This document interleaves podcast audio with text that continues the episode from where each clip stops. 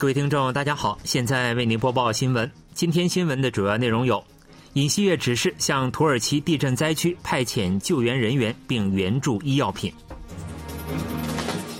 韩国外交部发布土耳其东南部特别旅行警报；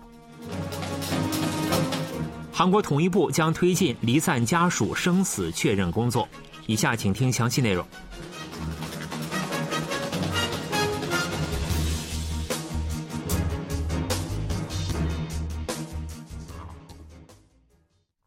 韩国总统尹锡悦指示，迅速向发生强烈地震的土耳其派遣救援人员，并援助医药品。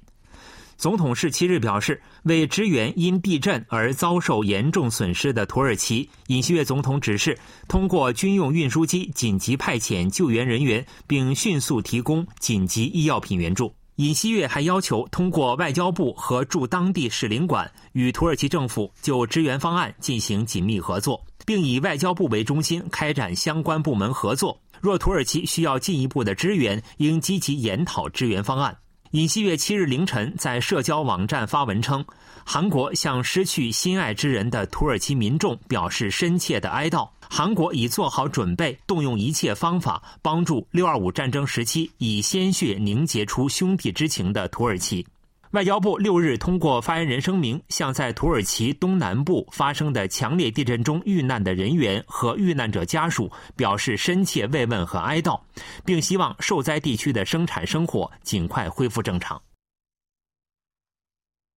韩国政府决定向因发生强烈地震而遭受大规模人员伤亡的土耳其派遣一百一十人规模的紧急救援队，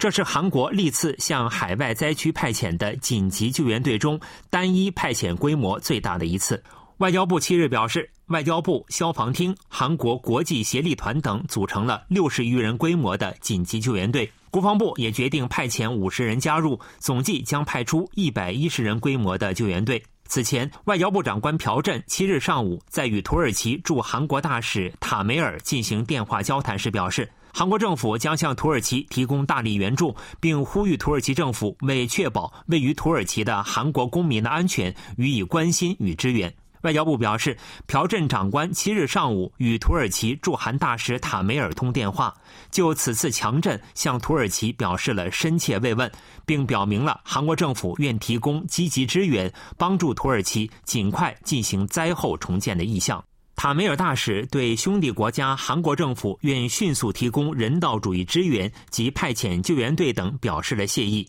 朴振接着表示，为确保居住在地震灾区的韩国公民的安全，希望土耳其政府给予关心与援助。双方还商定继续就灾区重建所需事项进行密切沟通。朴振表示，韩方正研讨向遭受强烈地震的土耳其派遣紧急救助队员的方案。救助队队长由外交部人员担任，队员包括消防厅幺幺九救助队、韩国国际协力团等的成员。朴振接着说。据了解，民间方面也在讨论对土耳其提供支援的问题，希望民间支援能够朝着可一起产生协同效应的方向进行。韩国外交部七日对发生强烈地震的土耳其东南部部分地区发布了特别旅行警报。发布特别旅行警报的地区包括土耳其卡赫拉曼马拉什、马拉蒂亚、阿德亚曼、奥斯曼尼耶、阿达纳、哈泰六个州。韩国政府此前曾对这些地区发布第一级别旅行警报。位于土耳其东南部的迪亚尔巴克尔、尚勒乌尔法、加济安泰普、基利斯四个州也是第三级别旅行警报发布地区。外交部表示，目前当地仍在发生余震，滞留在相关地区的国民，请根据土耳其政府的引导前往安全地带避险。计划前往当地的国民，请取消或推迟旅行计划。另外，如果当地侨民需要领事协助，请联系外交部领事呼叫中心或驻土耳其大使馆。外交部计划直到危险情况解除为止，继续维持土耳其特别旅行警报。考虑到南北韩离散家属年事已高，韩国政府决定全面促进离散家属生死确认工作。生死确认被认为是离散家属相关工作中的重中之重。政府还表示，有鉴于离散家属的多样性，将拟定综合性的对策。统一部七日发布了包括上述内容的第四次南北离散家属交流促进基本计划。本次基本计划包括重启和搞活离散家属交流，解决国军俘虏、拉北者、被扣留者问题，扩大离散家属交流环境，安慰离散家属及扩大对内对外共识这四大推进课题。除了离散家属团聚活动之外，政府还表示将通过统一交换在世离散家属名单和汇报，从紧急对象开始确认和汇报等，制定全面的生死确认方案。在难以全面确认生死的情况下，每年将持续实施一定规模的生死确认工作，并推进逐渐扩大确认规模。仅去年就有三千六百四十七人，虽已向政府申请参加离散家属团聚活动，但在未能见到北方家属的情况下遗憾离世，且仍在世者中八十至九十多岁者占比超过了一半。离散家属的老龄化非常严重，统一部还决定推进重启离散家属团聚活动。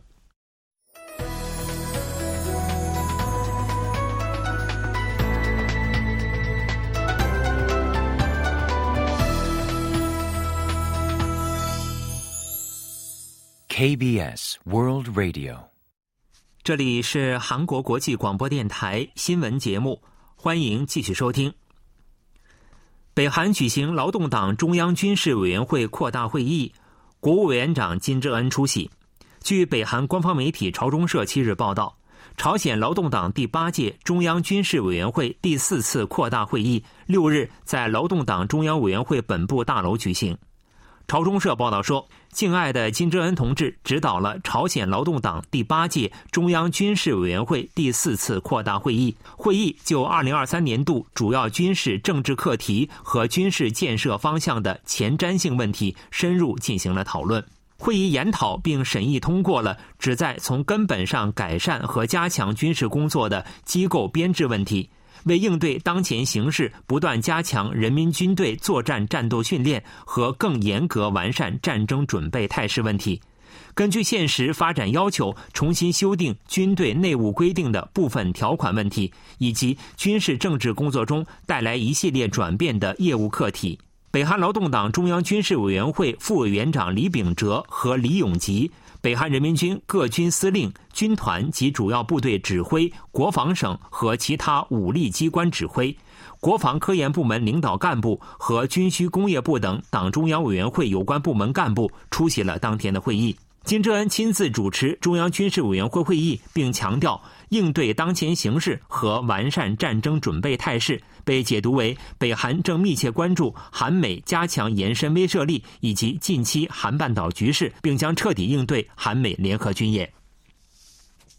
北韩时隔两个月将再次召开决定重要政策方向的劳动党中央委员会全体会议。分析认为，北韩此次会议专门就农业政策进行讨论，凸显了其严重的粮食困难。北韩官方媒体报道称。劳动党中央委员会全体会议扩大会议将于二月下旬召开，这是继去年底之后，北韩时隔两个月再次召开这一会议，将专门讨论农业问题。据北韩朝鲜中央电视台报道，谋求农业所需的有关政策是极为重要和紧迫的课题。韩国统一部表示，北韩时隔两个月召开全体会议较为罕见，将密切关注北韩粮食状况和内部动向。韩国政府预计，北韩去年粮食产量为四百五十一万吨，较二零二一年约减少百分之三点八。美国农业部推测，去年北韩出现了一百二十一万吨粮食缺口，大幅超过其年均短缺量八十万吨。一位北韩消息灵通人士透露。去年起，以北韩边境地区弱势群体为主，出现因饥饿而死之人，因欠债而逃到山里的人也有所增加。北韩当局虽然连日鼓励加强农业生产，但受新冠封锁边境和自然灾害等影响，粮食困难继续加重。统一部发言人具炳山表示。北韩今年一月在最高人民会议和内阁全体会议中重点讨论了农业问题，目前正密切关注包括其粮食状况在内的北韩各项情况。虽然北韩面临严重的粮食困难，但预计仍将在八日人民军建军七十五周年前后举行大规模夜间阅兵式。韩国总统尹锡悦一月对阿拉伯联合酋长国进行国事访问后。各领域相关机构开始展开后续讨论，以具体落实同阿联酋的投资与合作。其中，卫生医疗被认为是许可等壁垒较高且不容易展开合作的领域，而目前有关该领域的讨论也已启动。据 KBS 记者报道，在展示全世界卫生医疗领域新技术的展位上，包含数字技术的多种医疗服务和尖端医疗设备亮相现场。韩国展馆的咨询也接连不断。一位客户说：“我明白了，现在能否订购？”今年，韩国国会与食品医药品安全处也首次参加了相关展会，并与阿布扎比卫生部等政府部门有关人士进行了会晤。卫生医疗领域因许可等审批复杂而被认为是迫切需要监管机构间展开合作的领域。食品医药品安全处次长全武强说：“监管机构之间相互加深理解后，通过这些机构能够促进国家间卫生医疗产品，特别是医疗器械等的交易。过去十多年期间，有二百多家韩国医疗器械企业进军阿联酋市场，出口额突破了一亿美元。虽然规模不大，但当地市场被认为今后有较高的增长可能性，且进入门槛也相应较高。”韩国医疗器械产业协会会长刘哲旭表示，由于市场信息严重不足，寻找可靠的商业伙伴是最大的难题。不过，尹锡悦总统一月对阿联酋进行访问之后，两国间的合作讨论正在加速进行。迪拜科学园负责人马尔万阿卜杜勒阿齐兹扎讷西说：“有必要与韩国发展包括建设研发中心和生产设施在内的更深层次的关系。”另外，大学也可能被包括在内。阿联酋以成为卫生医疗中心为目标，正在扩大与世界各国的交流。该国尤其关注利用人工智能等技术的数字医疗和研发合作，这对韩国来说是一个机会。新闻为您播送完了，是由于海峰为您播报的，感谢各位收听。